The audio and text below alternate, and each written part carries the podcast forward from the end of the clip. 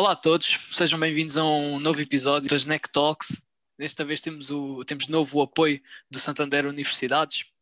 Uh, não se esqueçam de nos ajudar, deixando o vosso like, subscrevendo o canal, porque hoje temos dois grandes convidados connosco. Temos João Novo e Pedro Rodrigues, membros, da, membros do técnico SolarBoat. João Novo é, líder, é team leader e Pedro Rodrigues é o líder na, na área de propulsão a hidrogênio. Um, são, são dois membros do, de um dos núcleos mais famosos do IST, o Technic Solar Boat, e estamos muito gratos pela presença deles no nosso episódio. Uh, o Technic Solar Boat é um dos núcleos mais estabelecidos dentro da comunidade do IST, mas a criação desta organização nunca é um trabalho fácil. O que é que nos podem contar acerca das principais razões que vos motivaram a criar este grupo? Bem, na altura em que criaram o grupo, eu não estava presente. Infelizmente, foi a criação, que acho que é um dos momentos mais fulcrais e que define mesmo o que é que o núcleo se viria a tornar. Mas partiu do facto de, dentro do Instituto Bibliotécnico, não, não existia qualquer núcleo que se virasse eh, exatamente para a área da náutica e a área naval. E, e o pessoal que estava a estudar eh, engenharia naval não tinha qualquer núcleo que lhe fizesse, uh, que lhe chamasse mais atenção ou que tivesse mais virado para esta vertente. Pelo que surgiu a hipótese de criarmos um núcleo e, tendo em conta a existência destas competições internacionais, que também são muito chamativas, uh, surgiu a hipótese de criar um núcleo e foi isso que os fundadores assim fizeram e tiveram muito bem. Desde o início da vossa fundação, o, um dos principais focos era as competições internacionais ou isso foi surgindo ao longo do tempo? Desde o início que uh, o principal foco foi sempre as competições internacionais, numa perspectiva de que é preciso sempre ter algum objetivo para, no final do ano, ir competir ou mostrar o trabalho que foi feito, um objetivo algo mais concreto e que tenha repercussão caso não participemos porque de outra maneira somos só um núcleo com um objetivo e um objetivo que não é tão uh, real sim, sim. e daí não darmos tanta atenção e importância e de, uh, dedicarmos tanto trabalho para desenvolver e, e se concretizar. Na vossa ótica, quais é que foram os, os principais obstáculos até chegar aonde vocês estão hoje? Os, os obstáculos são muitos. Uh, vocês próprios devem lidar com isso diariamente no NEC. Uh, para além de termos que conciliar as aulas com o projeto, porque isto tudo ocorre numa, em paralelo, ou seja, não, não abdicamos de, dos nossos estudos para, para nos dedicarmos ao projeto. Para além disso tudo, há uma vertente de, de um projeto funcionar quase como se fosse uma empresa, porque há a parte toda de marketing e divulgação, e sem ela nada e sem e sem qualquer uma das uh, dif diferentes cinco áreas que, que, existem dentro do projeto, as outras não funcionariam, ou o projeto não funcionaria da melhor maneira possível, ou sequer funcionaria, uh, porque há, há muito com que lidar, para além da organização de equipa e de, de saber colocar as pessoas no, no, a, a, fazerem o seu melhor trabalho naquilo que mais gostam claro. e saber arranjar patrocínios e eventos e divulgar a, a marca e, e, o nome tem tudo tem tudo muito trabalho e muita dedicação sim, por sim. trás. E criar criar a partir do nada os desafios são ainda maiores. Um, agora queria, queria vos perguntar em relação àquilo que nós estávamos a falar das vossas competições internacionais se vocês uh, tu disseste que eram que era um dos vossos os vossos principais objetivos mas vocês dão prioridade às competições e aos resultados nas competições ou à tecnologia que desenvolvem? Imaginando, por exemplo, um cenário onde vocês, perto de uma competição, têm a hipótese de desenvolver mais uma tecnologia que pode ser melhor ou é revolucionária, mas que pode ter resultados negativos na vossa, na vossa competição, a que é que vocês dão prioridade? Ao resultado ou em desenvolver essa tecnologia? Isso é uma ótima questão eu acho que, tendo em conta que somos um núcleo que, se foca principalmente a ir às competições e, e uh, o protótipo é, eu, neste caso agora os dois protótipos são todos construí, uh, construídos de, e, restritos, e restritos pelas regras dessas mesmas competições, uhum. nós focamos sempre que o, o, resultado na competição seja melhor. Isso não quer dizer que não vamos desenvolver as tecnologias, porque já o fazemos, mas o que nós tentamos fazer é que cada ano surjam novas tecnologias ou novos componentes que outrora eram comprados uh, no mercado e são criados e feitos uh, em casa por nós. Uh, para além disso, claro que há é, é, essa, esse jogo de saber se o que nós fabricamos é melhor ou não do que o comercial e aí uhum. optamos sempre pelo que nós temos e claro que o que temos que melhorar é o nosso componente e não fazer uso do que já esteja disponível comercialmente.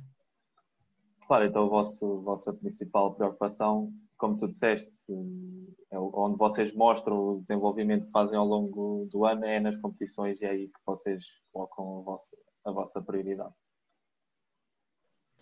Há bocado vocês estavam a falar em relação à, à gestão dos recursos, tanto a nível de patrocínios como terem as pessoas a fazerem o que gostam e esse tipo de coisas. Outra coisa que vos condicionou este ano, provavelmente, foi esta pandemia porque estamos a passar. E apesar, mas apesar disso, vocês avançaram com um projeto ambicioso, o Odisseia 2020. O quão difícil foi organizar uma atividade destas, que já por si já é uma atividade tão uh, ambiciosa, ainda por cima com uma pandemia em cima?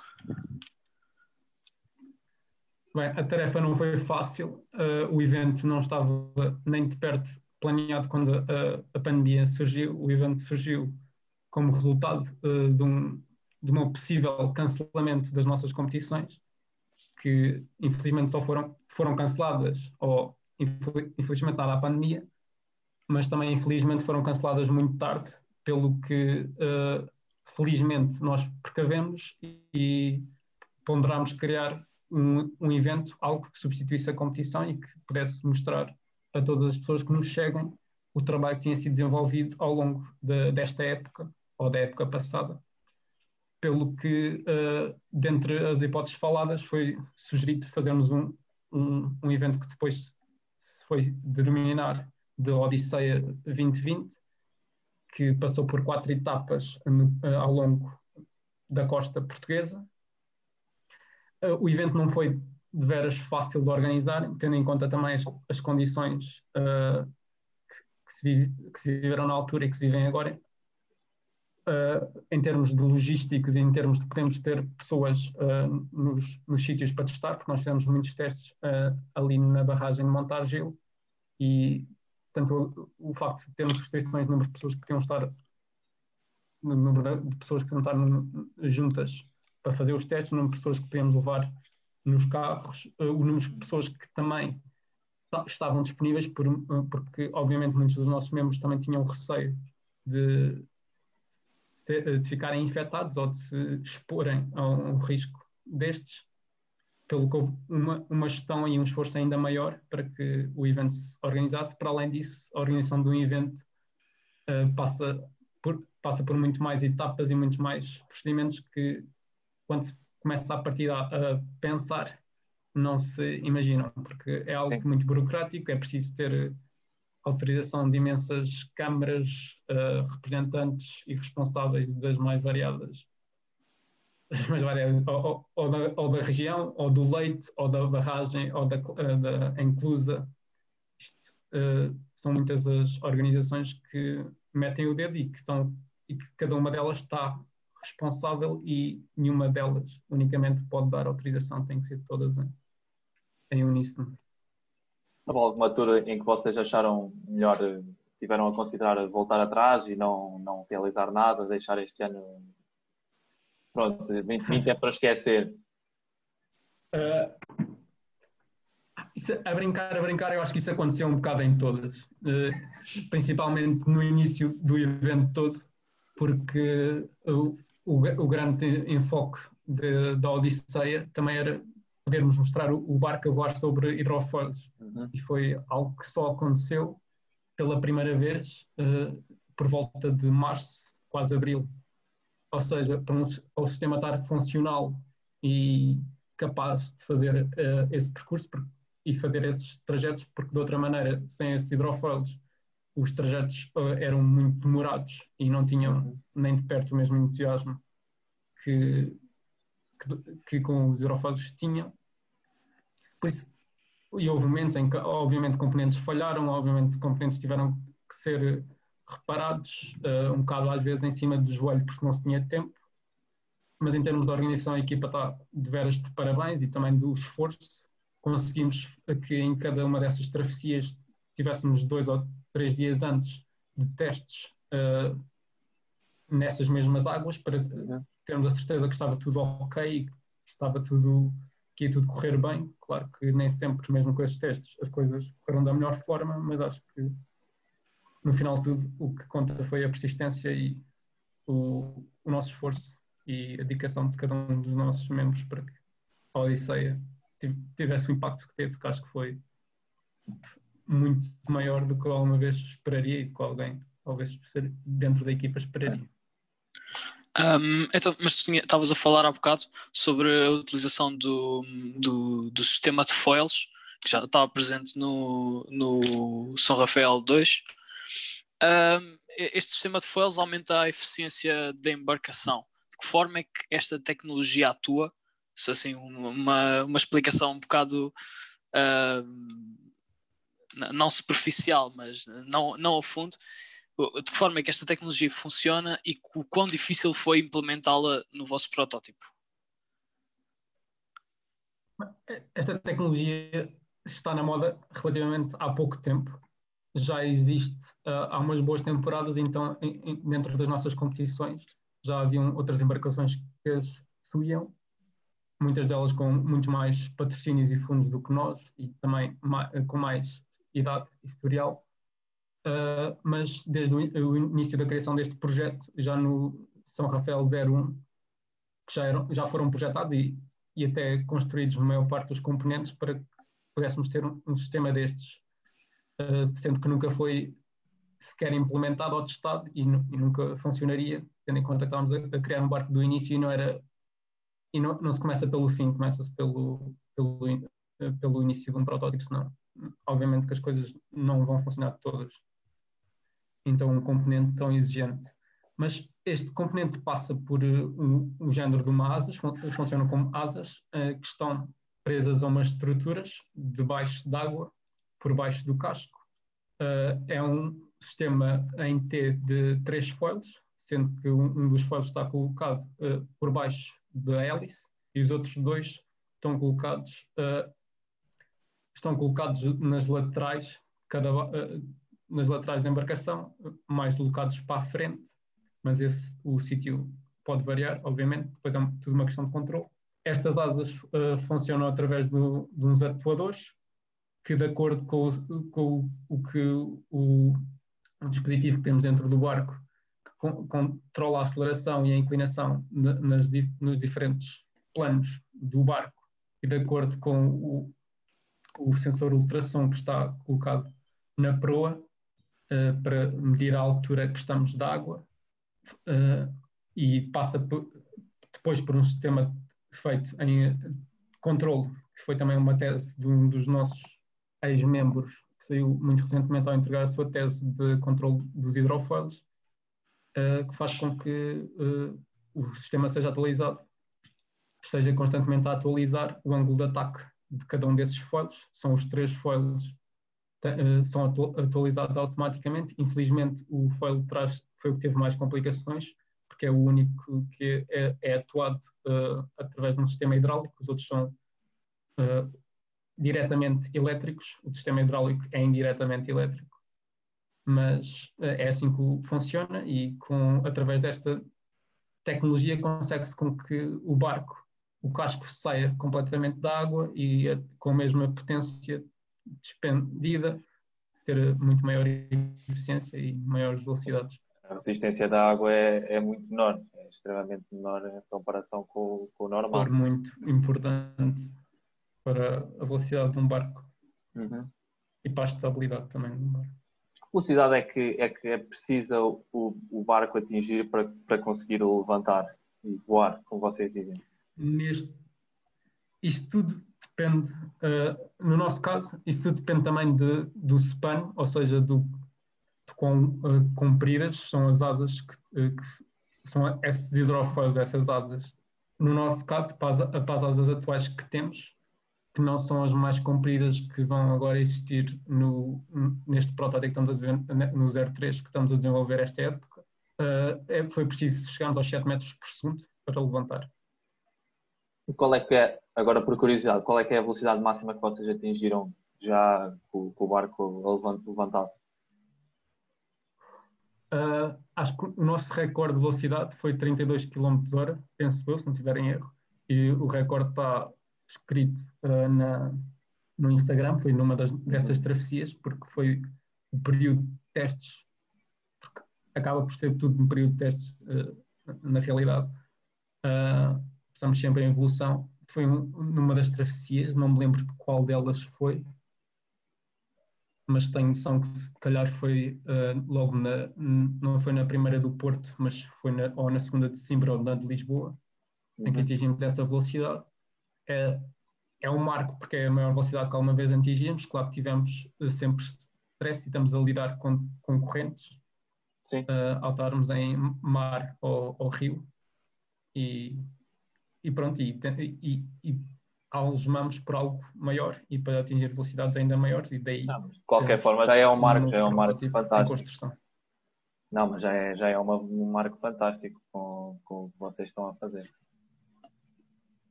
Outra coisa que nós também achamos bastante curiosa foi que facilmente entrando no vosso site conseguimos deparar-nos com, com esquemáticos, com listas de materiais, documentação, código. Uh, portanto, vocês tanto para o São Rafael 01 e 02, optaram por, um, por uma opção open source, por disponibilizar as vossas coisas. Por que é que decidiram tomar eh, esta abordagem? Esta abordagem partiu do, uh, do anterior líder do, do TSB, que foi o Diniz Rodrigues, que está neste momento a fazer a sua tese, uh, e partiu numa vertente de a tecnologia e a, evolução a nível tecnológico só ocorre até através da divulgação de informação. Muito dela ocorre através disso. De outra forma, uh, a evolução seria muito mais lenta e nem não de perto tão entusiasmante. E eh, nós achamos que o que nós conseguimos, o que nós demoramos meses a aprender ou desenvolver, não há necessidade de haver outra pessoa a desperdiçar esse tempo, entre aspas, a fazer o mesmo e, e claro que não faz sentido. Uh, apesar disso, de, desse, desse desperdiçar de tempo uh, ter as vantagens de apanhar pormenores que podem ser fulcrais para o entendimento de, desse mesmo conceito ou desse, desse mesmo problema, uh, pensamos numa perspectiva de futuro, de evolução, o, o facto de nós conseguimos mostrar as nossas pesquisas, os nossos desenvolvimentos a, a equipas que, por exemplo, a equipas que estão na Indonésia que têm muitos menos recursos e meios, uhum é um fator muito importante para, no geral, para a ciência. E é isso que todos trabalhamos para. É o, é o espírito científico que é, é engraçado pensar que vocês, uh, apesar da vossa principal, uh, o vosso principal objetivo ser competitivo, têm também em mente o desenvolvimento da ciência em geral e de outras equipas e querem também o sucesso noutros projetos, o que também é, é interessante pensar dessa forma. Um, como disse, não sei sim, se sim. posso interromper.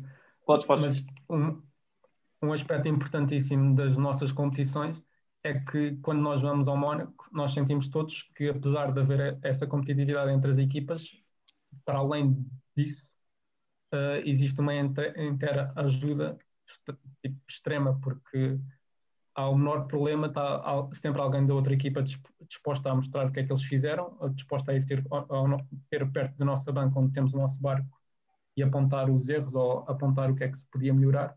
E mesmo até fornecer componentes. Ou, acho que, acima de tudo, todo, todos queremos aprender uns com os outros de forma a sermos, no geral, melhores. É, é todo o objetivo de competir.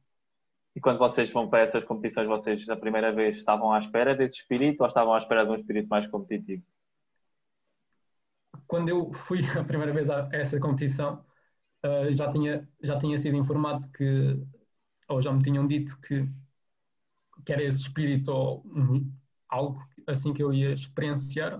Obviamente, uma pessoa está sempre com o pé atrás e nunca sabe bem o que esperar, uhum. mas de facto é algo que está muito presente nas, na, na competição e mesmo uh, nós temos uma, uma vertente de Tech Talks em que cada equipa apresenta as suas novas tecnologias Isso é fantástico. e uh, fazem um género de pitch do que é que desenvolveram e após esses pitches uh, estão completamente disponíveis, disponíveis para dúvidas e qualquer pessoa pode ir ter com elas e falar pessoalmente e, e é incrível o que é que se consegue uh, descobrir e desenvolver de um ano para o outro e mesmo quando estamos na construção do nosso protótipo já cá em Portugal conseguimos falar com outras equipas uh, via redes sociais, mail e desta forma conseguimos produzir um, um nosso, um, a melhor versão do nosso protótipo com a ajuda dos outros. Claro, pois o desenvolvimento acaba por ser mais fácil uh, por causa disso. Queria agora, mudando, mudando um pouco de assunto, nós no nosso, no nosso dia a dia vemos veículos, começamos a ver veículos movidos a hidrogênio, por exemplo, nos nossos nos transportes públicos. Um, e também vocês decidiram ter, ter a mesma abordagem, visto que estão agora a desenvolver um novo protótipo movido a hidrogênio. Para os ouvintes que não estejam familiarizados com o assunto, conseguem explicar em que consiste esta tecnologia que estão agora a desenvolver no vosso novo protótipo? É, so, sobre um, o início dos inícios, uh, portanto, eu não estava presente na equipa nessa altura, um, mas a informação que me foi passada foi que existe, existiu uma vontade coletiva da organização uh, do Mónaco, do, do, de, das nossas competições, em começar a promover o hidrogênio. E, portanto, começaram a aliciar equipas para uh, se começarem a aventurar nessa, nessa área. Um, a minha experiência aconteceu quando o TSB abriu uh, recrutamento para hidrogênio. Uh, foi há cerca de dois anos, portanto, no início do semestre, no segundo semestre, há dois anos. Um, eu julgava que vinha a aprender alguma coisa, que já havia imenso conhecimento, mas cheguei cá e foi começar do zero. Uh, Lembro-me que eram, éramos duas pessoas, uh, dois alunos, uh, e aquilo que nos pediram basicamente foi: olha, começa a investigar e perceber como é que isto pode fazer. Pronto, e a abordagem no início foi, foi a coisa mais simples que se pode fazer, que é começar a perguntar. Um, nenhum de nós tinha ideia daquilo que se fazia, e portanto foi mesmo desbravar caminho. Uh, tivemos a sorte que realmente no técnico, uh, apesar de quando nós começámos há dois anos não, não ser algo que se ouvisse falar, o técnico já foi muito forte em hidrogênio há cerca de 10 anos atrás.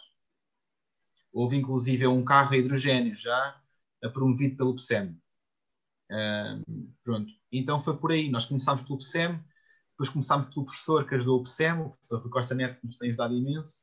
Um, e depois, através de, do professor e, e, e, do projeto, conseguimos chegar a, Ar Líquido, que foi um dos principais patrocinadores do projeto e que nos ajudaram a montar o sistema e tudo mais.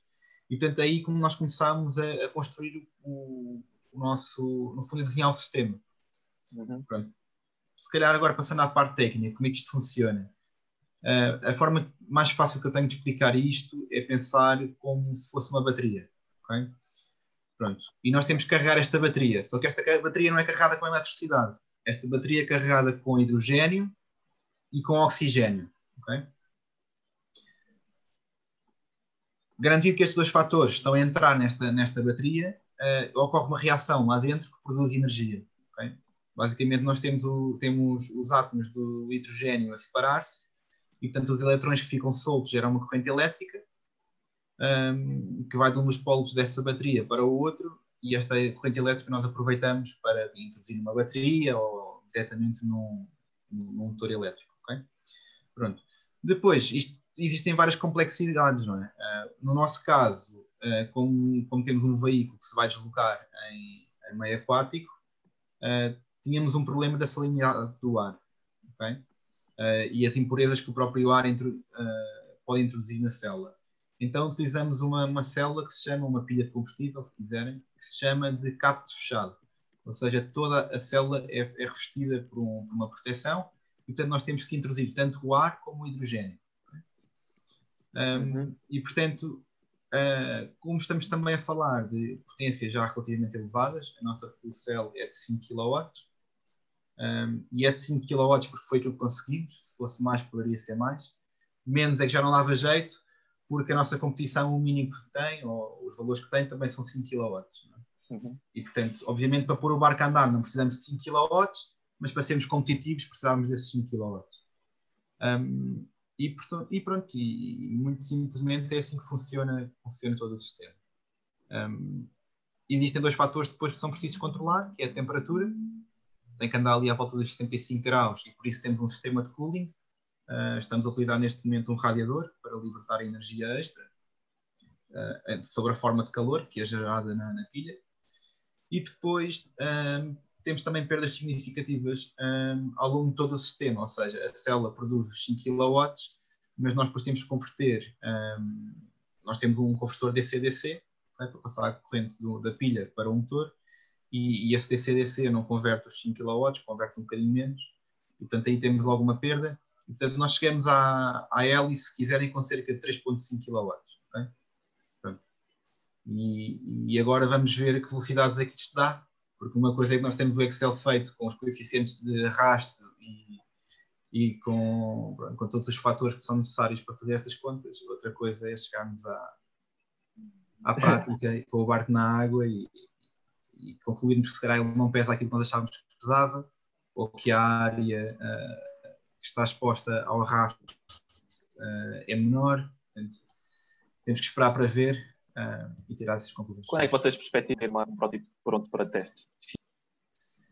Sim, o, o protótipo sofreu um atraso mais ou menos de um semestre, é? por causa de, de, desta questão do Covid. Um, era suposto nós termos ido à competição em junho. Uh, e a maior dificuldade com este período foi não conseguirmos trabalhar uh, de forma prática, não nos podemos deslocar sequer à faculdade. É? Nós só podemos começar a ir, João, eu não me recordo, uh, mas se calhar ali em setembro, foi? Em maio já podíamos ir? Foi, mas só foi. Pronto. Foi em maio, mas estávamos limitados em números e etc. E havia muito estudante também fora de, Lisboa, como, como e portanto atrasou-se seis meses. E portanto o objetivo era ter o barco agora pronto em janeiro um, que também não vai acontecer, mas já sabemos que é assim, existem sempre atrasos. O que está neste momento definido é todo, é todo este, estes sistemas de controle que eu estava a falar, se calhar importa dizer que chama-se o BOP, nunca ouve-se falar pouco, é o Balance of Plant, é o que permite controlar a tal pilha de combustível. Portanto, isso está tudo definido, uh, estamos a encomendar material, estamos a montar o puzzle. Uh, o barco em si, eu, eu diria que é em fevereiro, ou março nós conseguimos começar a fazer testes. Mas além de vocês estarem a trabalhar neste modelo de hidrogênio, também continuam a trabalhar no São Rafael 3 em paralelo, certo? Uh, o, que é, o que é que vos fez não mudar totalmente para a tecnologia a hidrogênio? Uh, eu não sei se calhar dividindo esta, João, uh, mas um, o, o, hidrogênio, e foi, foi a primeira coisa que disse eu entrei na área, uh, foi que era um side project. Hum. E portanto, vamos, vamos abrir recrutamento, vamos trazer para aqui pessoas e vamos ver o que é que elas conseguem fazer com isto.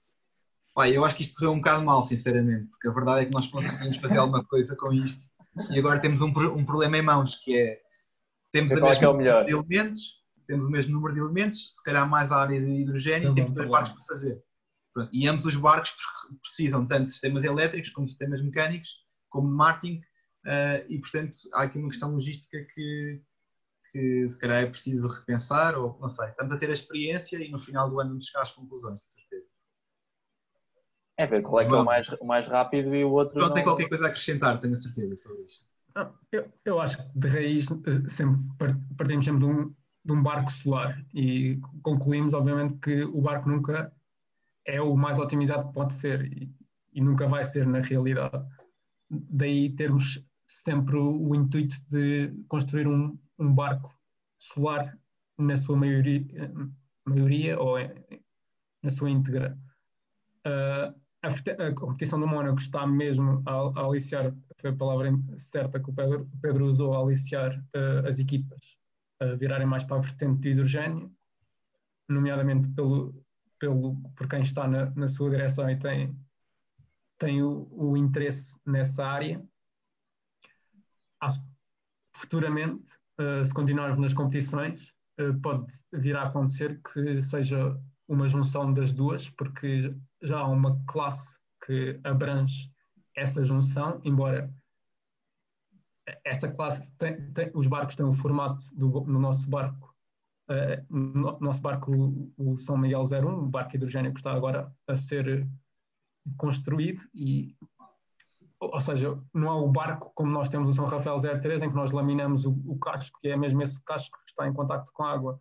É um, um género de ou um protótipo ou um, uma caixa fechada que está em cima de flutuadores e que uh, depois tem uma hélice a tocar na água e essa hélice é que faz a propulsão, ou seja, não é um barco, por assim dizer, é mais um protótipo que anda sobre a água e já essa vertente de ter eh, de conjugar o hidrogênio com o solar, embora esteja limitada a só 2 metros quadrados de painéis solares, pelo que não dá muitas possibilidades ou nem é sequer rentável na, na realidade. Mas acho que assim como a competição irá evoluir e está a evoluir, uh, nós depois também nos iremos adaptar e, quem sabe, uh, conjugar o, o, melhor dos dois mundos. Um, ehm, Prevê-se que vocês consigam colocar o barco em, em competição no final do ano ou, ou vai, ainda está incerto se essa competição vai existir ou não? Uh, a, competição em si uh, penso que vai existir e espero sinceramente que vai existir. Uh, porque este deve ser o meu último ano como team leader da equipa e parte-me um pouco o coração. O era, era uma forma de triste. Ser já team leader o ano passado, o meu primeiro ano, e não cheguei a ir ao Mónaco, apesar de termos recompensado bem com a Odisseia. Agora, se este segundo ano, se o Virgem me tira também isso, não sei o que é que eu faço. Mas.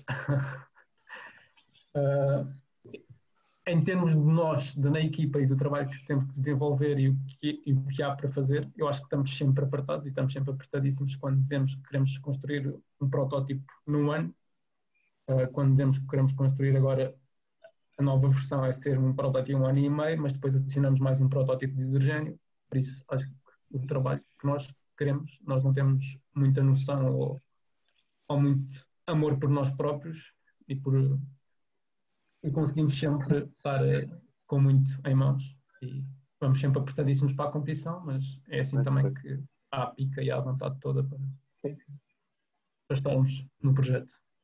E fazemos isso a nossa vida. Uh, outra coisa que também não nos tinha passado despercebida foi a vossa atenção à imagem que transmitem ao público, tanto aos alunos como, como as outras pessoas, potenciais empreendedores, uh, desde o aspecto do vosso site até à qualidade das fotos que vocês metem nas redes sociais, é, é notório o esforço que vocês fazem para meter qualidade na, na mídia que, que trazem cá para fora. Por, uh, por que razão é que dão tanta importância à imagem que passam ao exterior? A imagem que nós passamos ao exterior acaba por se calhar mais indiretamente do que indiretamente, construir ou fazer o projeto, porque só através dela é que nós conseguimos receber uh, os, as ajudas e os patrocínios, uh, qual são essenciais para, para a vida do projeto e para a construção dos protótipos, porque sem estes eles não existiriam de maneira alguma. E uh, é incrível quanto a nossa equipa de gestão em Marte evoluiu do ano passado para este ano. Lembro-me que uh, em 2018 a equipa estava praticamente com um, dois membros e, e estava um bocadinho a morrer lentamente ou já morta. E foi incrível quanto o quão os novos membros injetaram uh, força e vitalidade uh, a essa equipa e está de veras de parabéns a, a, quantidade de vídeos produzidos o ano passado uh, e, e, vídeos com qualidade do TSB acho que batemos num ano produzimos mais vídeos do que tínhamos produzido na história toda do, do Solar Boat, por isso. Uh, e mesmo a imagem e os posts, uh, a, a, qualidade têm vindo a aumentar exponencialmente e espero que assim continue e é algo fulcral para, para que o nosso projeto seja, tenha tão bom renome como agora tem. Sim, eu devo dizer-vos que uh, pessoalmente uma das melhores formas de publicitar a vossa, a vossa equipa que, que eu vi foi no início do ano, quando acho que o, um, um, gerador de horários compactos do técnico uh, foi, foi abaixo. E a vossa equipa meteu lá meteu aquilo online disponível para as pessoas com a foto do técnico Solarabot isso para mim foi uma, uma das melhores isso para mim foi uma das melhores formas de publicitar. foi, foi de género mesmo isso uh, foi um easter egg que surgiu, curiosamente, foi só de um membro do TSB, um dos membros que já está há mais tempo no projeto, o Sebastião Beirão, que é agora líder dos sistemas elétricos, e foi um easter egg dele conseguir ter apanhado isso a tempo e como já também tinha mexido no site, teve, teve a, a, a brilhante ideia e execução de, fazer isso. E acho que dá parabéns porque foi mesmo algo, um momento bem apanhado e bem conseguido. Estava, estava fantástico.